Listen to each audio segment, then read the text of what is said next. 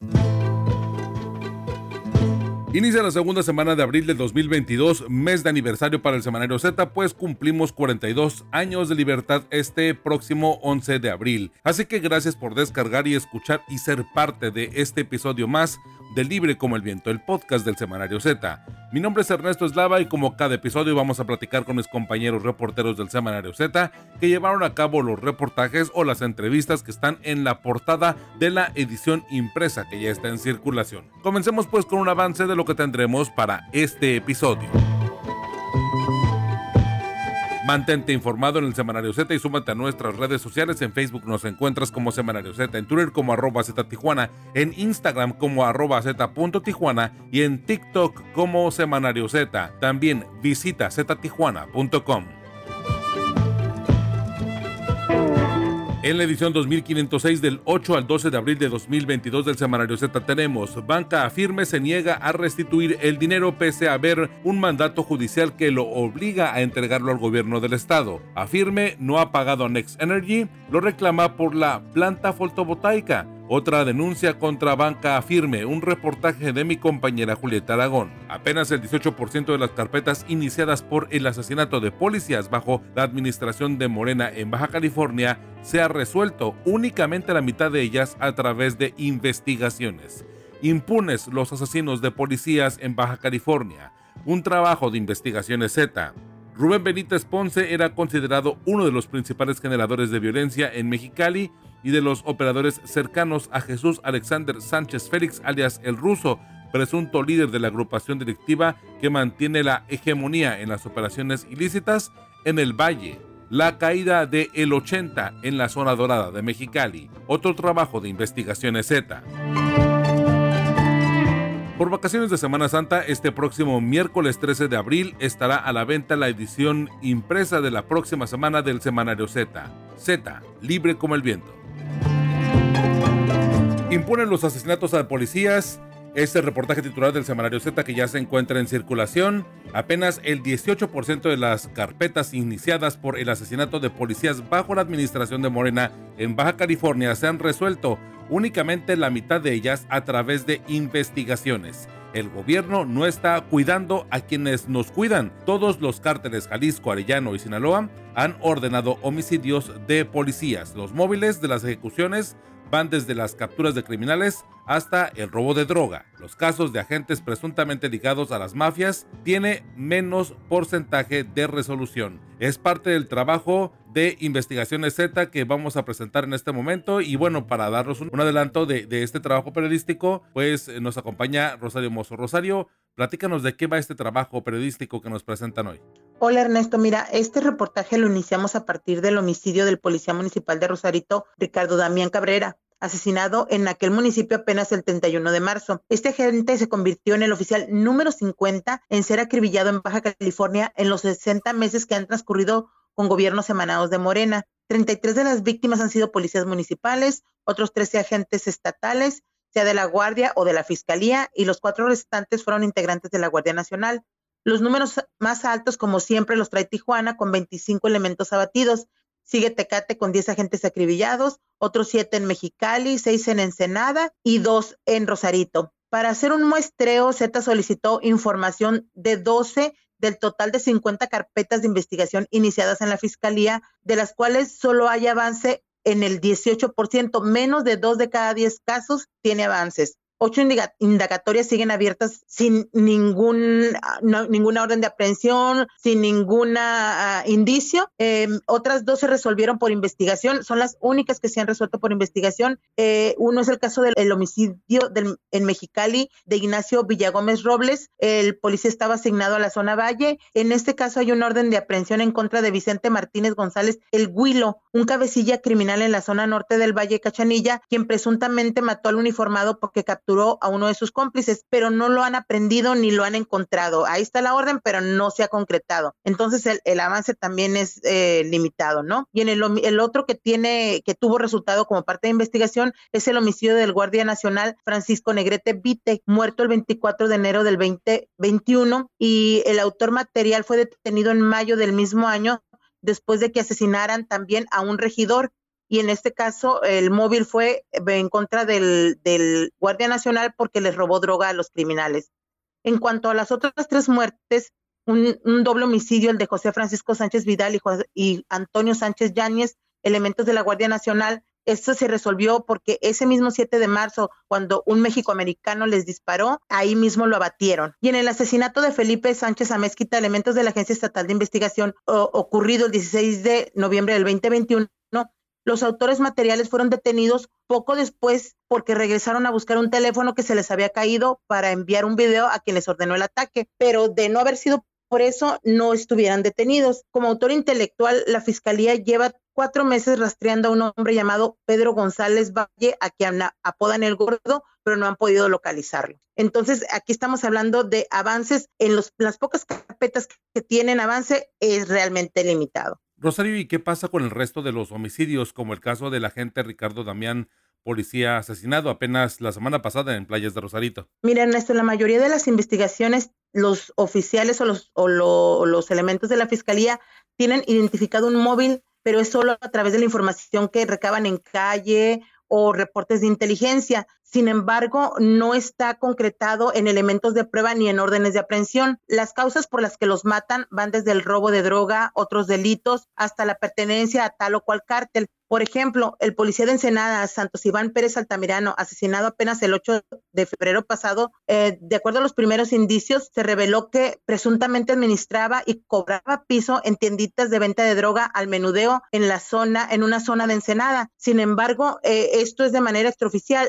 La, fiscalía está investigando esta parte, tratando de encontrar elementos, pero no tienen, no tienen ni siquiera detectado quién pudo haber cometido el asesinato y, la, y las armas no han dado positivo con otros casos. En otra carpeta, las autoridades encontraron conexión de delincuentes identificados eh, ya conocidos como José Alonso Hernández Flores Siki y Pedro Herrera Estrada el Viejón en el asesinato de José Luis López Núñez, elemento de la Agencia Estatal de Investigaciones de la Fiscalía, cometido el 21 de octubre del 2021, pero no han resuelto ni han determinado ninguna orden de captura, a pesar de tener elementos, no han conseguido suficientes pruebas para poder relacionarlos, entonces tampoco hay avance. En cuanto al policía de Rosarito que mencionas, a Ricardo Damián Cabrera, la familia ha destacado que la víctima denunció a los mandos de la policía por corruptos y los acusó directamente. Incluso señaló al secretario Francisco Arellano de haberlo castigado por negarse a liberar a tres hombres, incluido un líder transportista conocido que se estaban drogando en la calle. Sin embargo, el móvil que está investigando la fiscalía es pasional en este momento. Entonces, eh, los detalles de esta y otras indagatorias son los que nuestros lectores podrán encontrar en la edición que ya está en circulación, Ernest. Así es, y para los lectores que ya tienen pues los números anteriores, creo yo que hace unos tres, cuatro números, este, nuestro compañero este, Luis Carlos nos eh, presentaba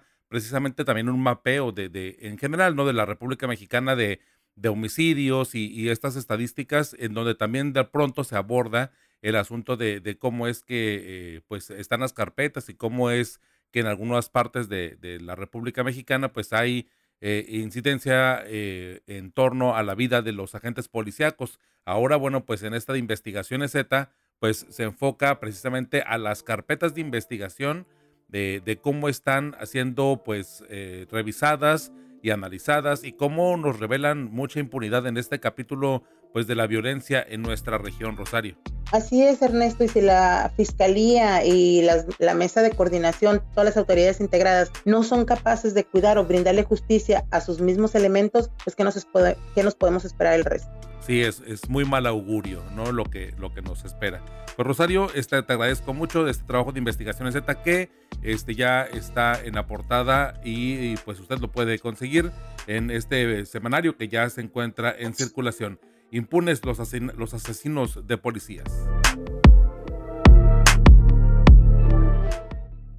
Estás escuchando Libre como el Viento, el podcast del Semanario Z. La caída del 80 en la zona dorada de Mexicali es parte de los titulares del Semanario Z que ya se encuentra en circulación. Un trabajo de investigaciones Z, eh, un operativo y pues un arresto, uno más, de donde se han logrado los operativos o los hallazgos o los eh, logros más importantes en contra del crimen organizado precisamente en la capital de Baja California, para hablarnos acerca y adelantarnos lo que vamos a encontrar en la edición impresa del Semanario Z que ya está en circulación, un trabajo de investigaciones Z. Le pedí a mi compañero Eduardo Villalugo que nos aborde precisamente un poco acerca de qué trata este trabajo periodístico, la caída del 80 en la zona dorada de Mexicali. Platícanos, Eduardo. Ernesto, como siempre, un gusto compartir el espacio aquí en el podcast de Z Libre como el viento. Eh, fíjate que hay mucho que comentar sobre este caso. Este reportaje realizado por el equipo de investigaciones especiales del semanario Z, el cual acudió a Mexicali para realizar la indagatoria de esta captura, la captura del el 80, este eh, pues integrante de la célula eh, de los rusos, esta agrupación delictiva arraigada en la capital del estado y en el propio valle eh, Rubén Benítez Ponce, de 38 años de edad, es el nombre, y lo mencionamos inocente mientras no se establezca su responsabilidad, según el artículo 13 del Código Nacional de Procedimientos Penales. Comentarte sobre la captura de este sujeto que se realiza en la zona dorada de Mexicali.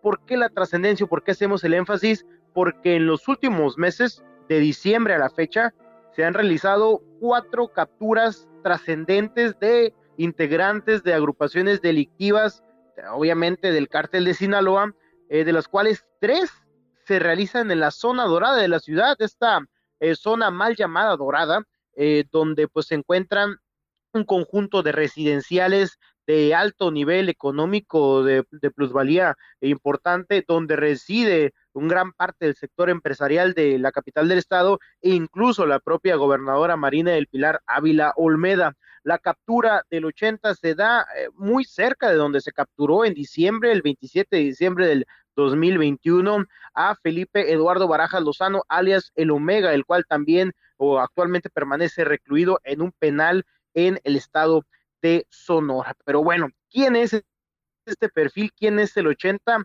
Pues es un eh, integrante del brazo armado de la célula o de la estructura criminal de los rusos, el cual eh, pues sabía o se presume que es uno de los objetivos prioritarios generadores de violencia en, eh, en, sobre todo en el Valle de Mexicali, pero también en la zona oriente y sur de la ciudad, donde a mediados del año pasado eh, pues se le relacionó con una serie de asesinatos ocurridos presuntamente por el cobro de piso que los integrantes de esta célula realizaban en contra de tanto traficantes de personas como de eh, narcomenudistas que operan en estas eh, zonas de Mexicali. Es una detención trascendente, una detención importante por parte de la Fuerza Estatal de Seguridad e Investigación que se realiza eh, justamente, perdón, Fuerza Estatal de Seguridad Ciudadana, la cual se realiza en la intersección de la calzada Cetis y la, el Boulevard Venustiano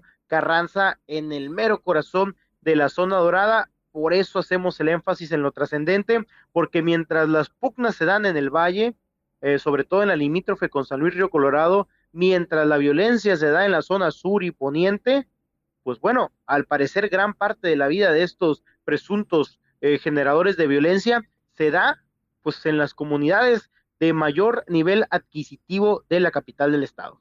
Oye, y eh, los operativos, digo, porque ahí recuerdo recientemente que precisamente hubo un par de personas que me llamó la atención que la Fiscalía General del Estado llamara como terrorismo o que fueron procesados por terrorismo, que precisamente cerca de esa zona habían colgado algunas mantas, incluso pues señalar directamente pues a la gobernadora del estado. Digo, creo que hay que resaltar este tipo de asuntos porque como bien se eh, comentamos en el preámbulo, eh, este operativo es uno que se suma a este, pues, acontecimientos que están en una zona dorada, en una zona como, pues, eh, se da el contexto donde viven empresarios, personas eh, importantes y que a final de cuentas uno pensaría que es, eh, pues, una zona de alta seguridad y que al momento de estar viendo este tipo de operativos y del tránsito de este tipo de perfiles, pues evidentemente creo que nos pone en alerta a todos. Digo, si eso pasa en la zona dorada, ¿Qué no pasará en las zonas vulnerables, en las zonas indígenas, en las zonas agrícolas de, Baja California. Sin duda, Ernesto, todos los días estamos viendo, o prácticamente todos los días estamos viendo asesinatos o cadáveres localizados en las zonas periféricas de la ciudad o en el propio Valle de Mexicali, concretamente en la limítrofe con San Luis, Río Colorado, Sonora. Pero Estoy comentando solamente estos tres incidentes, la detención de un hombre apodado La Huina que ocurrió hace aproximadamente tres semanas, en diciembre la captura del Omega, eh, pues este pasado lunes 4 de abril la aprehensión del el 80, aún hay más integrantes de la agrupación delictiva que se encuentran pues eh, libres y reiteramos, ¿no? El problema que se genera por parte o la deuda que tiene la Fiscalía General del Estado porque pues son generadores de violencia o los identifica como tal, pero no cuentan con órdenes de aprehensión. ¿Cómo es posible realmente que identifiquemos a estos perfiles como los objetivos prioritarios, pero que no se les pueda fincar una sola responsabilidad por los actos que presuntamente cometen en la capital eh, del estado? Pero ciertamente, eh, Ernesto, pues se da esta lona que se localiza eh, a las afueras del domicilio del residencial donde vive la gobernadora Marina del Pilar Ávila. En este momento se le adjudicaba a células del cártel Jalisco Nueva Generación, pero bueno, están pateando la puerta las agrupaciones delictivas, las de, de poder en, en, Mexicali, eh, están pateando la puerta de las zonas, eh, pues que, insisto, no me gusta llamarlas zonas doradas, pero así es como se han autoproclamado ellos mismos. Eh, pues bueno, ahí mismo, en el corazón de estas zonas exclusivas, es donde se están dando las capturas importantes de estos integrantes de la delincuencia o presuntos integrantes de la delincuencia organizada. Sí, el nombre separa a, la comunidad, a la, a, la, sociedad, ¿no? Más de la capital, pues del estado de Baja California, pero pues digo, eh, digo, parece como para orientarlo y en verdad que pues agradezco mucho que pongas este ejemplo de, de patear la puerta, digo, evidentemente sí, pues están transitando por esa zona y, creo yo que pues sí podría sorprender a cualquiera el hecho de que eh, el atrevimiento sea ese o el llamado sea ese, que estén de alguna forma muy cercanos y bueno, además de lo que se hace en la periferia y en el resto del, del, estado de Baja California. Pero pues, en fin, vamos a... Perdón. De hecho, de hecho, Ernesto, de hecho, Ernesto, eh, recuerda cómo se capturó al Omega. Él estaba realizando detonaciones de armas de uso exclusivo del ejército a bordo de su vehículo en compañía de otras tres personas, eh, pues por la calzada Cetis y pasando frente a Residencial Calzada, que es donde reside la gobernadora. O sea, imagínate el grado de impunidad o de lo que creen que van a obtener impunidad para realizar este tipo de detonaciones un lunes a las 8 de la mañana.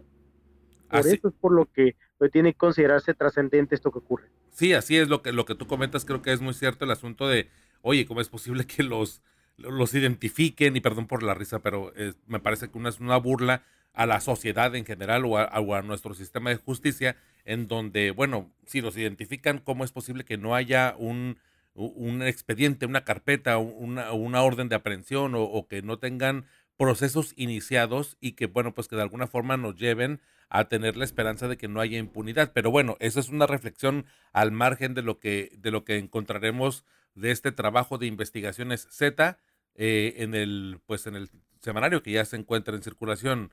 Este, Eduardo, este, pues te agradezco mucho este, este amplio adelanto y que bueno, pues empecemos como un poco a debatir qué es lo que está ocurriendo en nuestro, en nuestro estado, en nuestra capital de, Baja California, que a final de cuentas, pues a todos nos tiene que interesar todos los municipios, pero pues en general esta zona en donde, bueno, pues reside la gobernadora del estado, Marinel Pilar Ávila Olmeda.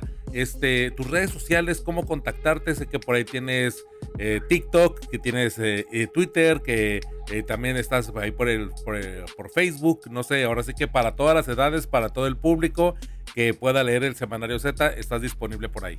Ciertamente en Facebook pueden localizarme como Villalugo Informa, obviamente Villalugo es mi apellido, en TikTok también Villalugo, sin ningún problema, y en Twitter pueden ubicarme como Eduardo Villa Z.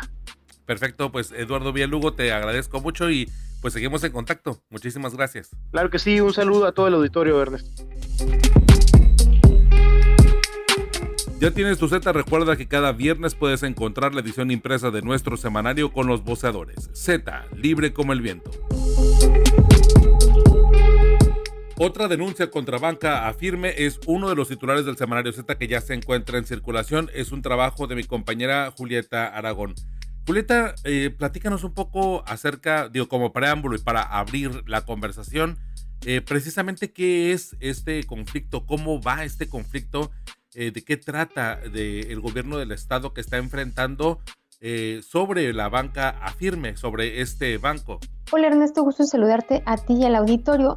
Pues mira, sí, este mm, conflicto, ¿verdad?, con este banco surge cuando el gobierno anterior de Jaime Bonilla Valdés, pues eh, hace una licitación para desarrollar una planta fotovoltaica eh, que se iba a ubicar en Mexicali. Esta planta fotovoltaica iba a dar energía eléctrica al acueducto Río Colorado Tijuana, que abastece, bueno, que mm, abastece de agua a toda la zona costa, ¿no? Tijuana, Tecate, Rosarito sobre todo y bueno, también una parte de, de, Ensenada. Quedémonos con que se hace esta licitación, se hace el contrato con la empresa ganadora que es Next Energy y dentro del contrato se establece un fideicomiso que básicamente es eh, pues un instrumento legal que garantiza el pago a la empresa Next Energy en caso de que el gobierno no le pague. Este fideicomiso está constituido en este banco que se llama Banca Firme.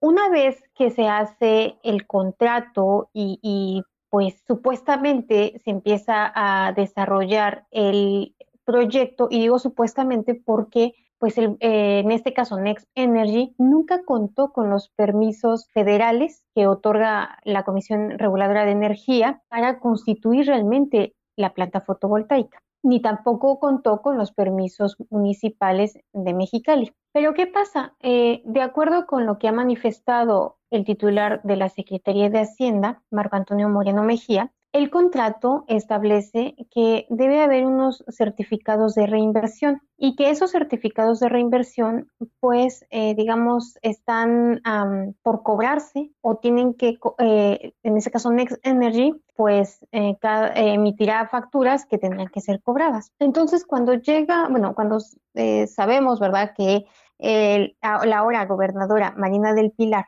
pues gana la elección y se hace, digamos, este periodo de transición, mm, ya desde entonces veíamos que la nueva administración pues tenía dudas sobre el proyecto. Y básicamente eh, se refieren a dudas, bueno, técnicas en el sentido de que pues no cuenta con los permisos, ¿verdad? Y aparte, eh, pues la planta generaría, pues entiendo, más energía de la que se requiere. Y, eh, y, finalmente, económicamente, pues le resulta más beneficioso a la empresa que al Estado. Sí, claro. En ese punto, entonces, el, el gobierno intenta, eh, pues, estamos hablando de los meses de octubre, eh, septiembre-octubre, ya en la recta final de la anterior administración, intenta, pues, que, que los funcionarios de la anterior administración pues ya no continúen con esto, ¿no?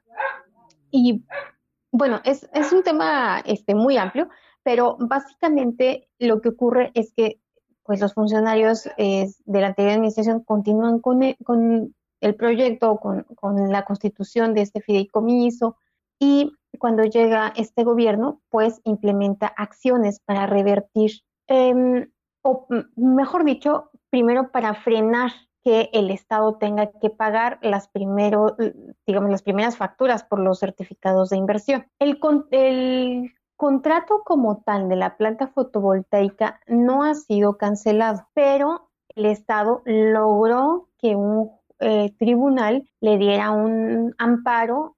Primero fue este, temporal y luego definitivo pues justamente para que el Estado no pague por un proyecto pues que no se va a hacer, porque pues ya definitivamente el gobierno federal ya dijo que no va a entregar esos permisos a Next Energy. Pero ¿qué ocurrió en ese inter? Por la manera en cómo está constituyéndose el fideicomiso, pues em, el banco afirme retiene 123 millones de pesos de participaciones federales que todos los meses pues envía eh, el gobierno federal a Baja California y las detiene porque hay que recordar que el fideicomiso se constituye para o como una medida de garantía de pago a la empresa Next Energy. Entonces, digamos, ese es, el, eh, ese es el punto medular en el que nos encontramos porque Banca Firme tiene los 123 millones de pesos y no los ha devuelto al gobierno del estado, pese a que el gobierno del estado cuenta con, una, mm, eh, con un orden judicial pues que obliga al banco a devolver los recursos. Y estos acercamientos, o, bueno, no sé si ha habido acercamientos en sobre entre banca firme y el, y el gobierno federal, porque digo, evidentemente, pues la gobernadora ha hecho pronunciamientos en redes sociales, pero bueno, no sé si esto ha escalado a precisamente a que el gobierno federal tenga este contacto con banca firme. Sí, em, en una entrevista que nos concedió el secretario de Hacienda, él nos comentaba, bueno, que la semana pasada se reunió en Tijuana con Jorge Treviño, director de la banca de gobierno de Afirme, quien refirió que dicha institución financiera, bueno, em, pues primero se, se, tocaban los puntos, ¿no? De, de, los puntos que el gobierno ha defendido. Y em, este representante de banca firme también señaló que la institución financiera prestó una cantidad por el orden de 1.300 millones de pesos a Next Energy. Esta cantidad es sustantivamente menor a la que se consigna en los certificados de inversión, que es por el orden de en, 6 mm, mil millones de pesos, fue lo que primero dijeron, y luego 12 mil millones de pesos. Bueno, en beneficio de Next Energy, y que afirme validó para tener las participaciones del Estado. El secretario de Hacienda eh, comentó que una hipótesis es que Banca Firme le prestó ese dinero a Next Energy, pero para otros proyectos, no para el de la planta fotovoltaica. Y desde luego no pueden utilizar las participaciones de Baja California como garantía para pagar un proyecto de otra naturaleza o de otra entidad. Entonces, eh, nos refería que, bueno, la reunión, como te decía, pues se estableció el gobierno de Baja California, pues ahora sí que eh, la exigencia de que Banca Firme le devuelva los 123 millones de pesos. Eh, hay que aclarar que según lo que manifestaron los directivos del banco, no le han hecho ningún pago a Banca, perdón, a Next Energy. Entonces, pues entiendo que la reunión terminó mm, y la respuesta del banco pues no ha sido positiva en el sentido de que no le no ha devuelto el dinero al Estado. Sí, y, sigue este bucle pues legal y, también pues un, pleito que heredado, digo, a final de cuentas es un proyecto que desde que, desde que inició políticamente eh, generó bastante controversia y más precisamente porque pues era una división o una controversia que pues tendría que resolver o tendría que pasar por manos de la de entrada de la Comisión Federal de Electricidad, porque a final de cuentas todo lo que tiene que ver con energía, llámese eléctrica o, incluso este de gas o, de petróleo, pues tendría que ver con asunto de combustibles, tendría que ver precisamente con, el, poder federal, con el, con el gobierno federal. Y este creo que eso pues de alguna forma se brincó, se saltó, este se trató de impulsar de manera un poco atropellada por la administración de de Jaime Bonilla y bueno, vemos que este capítulo del que nos haces y detallas, porque creo que es un tema muy especializado en torno a lo, a lo económico, a lo político, estamos hablando de temas incluso bancarios, administrativos, que de pronto, bueno, pues uno pensaría que no nos afecta como ciudadanos, pero que a final de cuentas, al momento de ser participaciones federales, pues eso es, eh, pues, impuestos que se van o que tienen que llegar al gobierno del estado, que algunos de ellos podrían estar etiquetados o que incluso, bueno, va a mermar no solamente el gasto corriente o los programas sociales que tenga el gobierno tanto estatal, sino lo que se arroja incluso para los gobiernos municipales, que de pronto, bueno, pues ahí también en, en, meses pasados hubo boquetes, o al menos al final de la administración de Jaime Bonilla. Pero en fin, Julieta, en verdad, un panorama bastante complicado el que nos el que nos relatas y que no es el último episodio. Esto va a continuar y seguiremos viendo la herencia de, de este intento de eh, planta fotovoltaica que pues tiene pues más eh, dificultades para poderse convertir en realidad y más problemas que otra cosa mientras pues el gobernador Jaime Bonilla, bueno, el exgobernador Jaime Bonilla ahora ya está en el Senado de la República. Sí, este, bueno, como bien dices, pues esto, estas acciones legales continúan, ¿verdad? Porque el gobierno, pues, según lo que han dicho, no va a cejar en eh, la exigencia de que Banca Firme le devuelva los 123 millones de pesos. Ahora, ¿qué se hizo em, o qué acciones adicionales se han tomado a la eh, denuncia de hechos presentada ante la Fiscalía General del Estado? Bueno, ya eh, esta semana el secretario de Hacienda nos compartió, ¿verdad?, que em, ante pues la nula respuesta de Banca Firme, el gobierno del estado presentó una denuncia ante la Fiscalía General de la República justamente para que se le devuelvan al estado ese, esos recursos federales que como bien dices es dinero eh, de impuestos que eh, recaba, bueno, que manda la federación y que sirven para pues prácticamente eh, las cosas que nos atañen a los ciudadanos, ¿no? Pues como servicios de salud, este, eh, servicios sobre el agua, en fin, eh, son eh, recursos que sí afectan pues, al, ciudadano. Entonces se presenta esta denuncia debido a que la institución está en desacato de una orden judicial que la obliga a reintegrar el recurso. Por otra parte, el gobierno estatal hizo la solicitud formal a la Auditoría Superior de la Federación para que inicie a la brevedad posible una auditoría forense del contrato, el fideicomiso, así como entidades y personas físicas involucradas con el fin de que se conozca la ruta que ha tenido el dinero en el pasado y que tendría en el futuro, tal como se quiso instrumentar el proyecto. Eventualmente, nos decía el secretario de Hacienda, la Auditoría Superior de la Federación tiene facultades para buscar la participación de entidades adicionales como la Unidad de Inteligencia Financiera y revisar pues, los acuerdos, los activos y las transferencias de todos los involucrados. Finalmente, eh, otra acción que se hizo es que eh, se acudió ante la Comisión Nacional Bancaria de Valores que es la institución que regula las instituciones financieras, pues también con el fin de que afirme devuelve el recurso. Pues lo que nos comentas, en, bueno, eso lo de lo de la Auditoría Superior de la Federación, la verdad no me la esperaba. Este se antoja para que siga este, este caso y pues seguiremos muy al pendiente, Julieta, de, de estos reportes. Te agradezco mucho este, este amplio panorama que, que nos adelantas acerca de tu reportaje en el semanario Z que se encuentra en circulación, no sé, de tus redes sociales para podernos mantener en comunicación y ahora sí que ahí despejar cualquier controversia o cualquier este, tip que pudiera por ahí aparecer en redes sociales, Julieta. Sí, mi Twitter es arroba la maga de Alavi y mi correo electrónico es gmail.com. Perfecto, Julieta, pues te leemos en este, en este reportaje y este, nos escuchamos para la próxima. Saludos, que estén. Y bien, antes de terminar este episodio, dos anuncios. Uno, que la próxima semana el semanario se recorrerá unos días por Semana Santa en lugar de salir viernes, será el próximo miércoles. Es decir, dos días antes ustedes podrán encontrar la edición impresa de nuestro semanario con los voceadores o en sus lugares de conveniencia.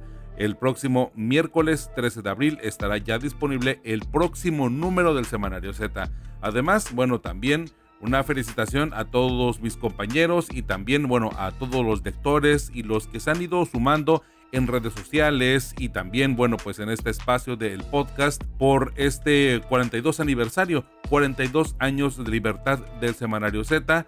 Bueno, pues un gran logro, bastantes años, una tradición, no solamente en la frontera, sino creo en todo México por el tema de la libertad de expresión y del periodismo que, bueno, en estos momentos Siempre ha atravesado dificultades, pero bueno, en estos momentos pues de alguna forma ha mutado y ha tenido sus características. Así que bien, bueno, pues muchísimas felicidades porque creo que es un momento para celebrar y ustedes son el gran motor para poder seguir adelante en este esfuerzo periodístico. Y bueno, nosotros ya lo saben, cada viernes pueden encontrar un episodio nuevo referente a nuestra edición impresa del Semanario Z. Gracias por acompañarme, gracias por acompañarnos, gracias por leernos y también gracias a mis compañeros Julieta Aragón y Eduardo Villalugo por su participación en este episodio. Gracias a nuestra editora general de información Rosario Mozo, a Adriana Navarro Bello y a René Blanco, codirectores del Semanario Z y el valioso apoyo de todo el equipo de periodistas y de personal administrativo del semanario que hacen posible Libre como el. Soy Ernesto Eslava y me encuentras como arroba Ernesto Eslava en todas las redes sociales y los espero el próximo viernes en Libre como el Viento, el podcast del Semanario Z.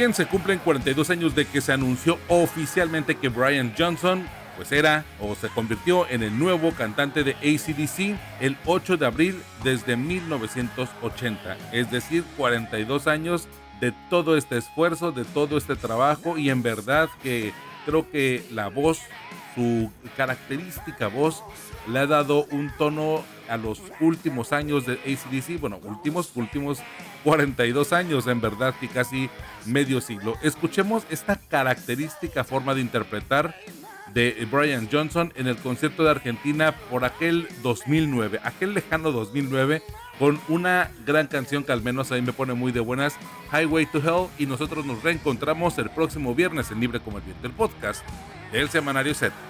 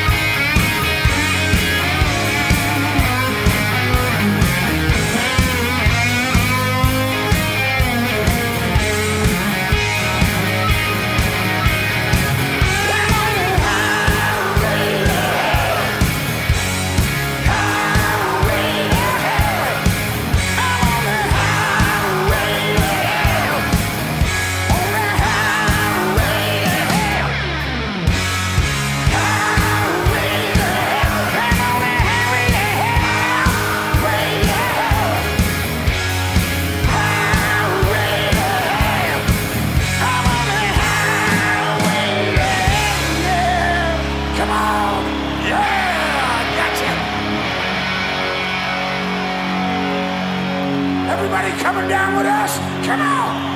Yeah, and I'm going down. Yeah, yeah, yeah. I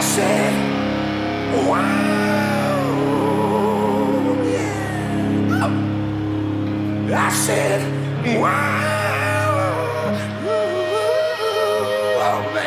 I think I got one more in me. I said, wow.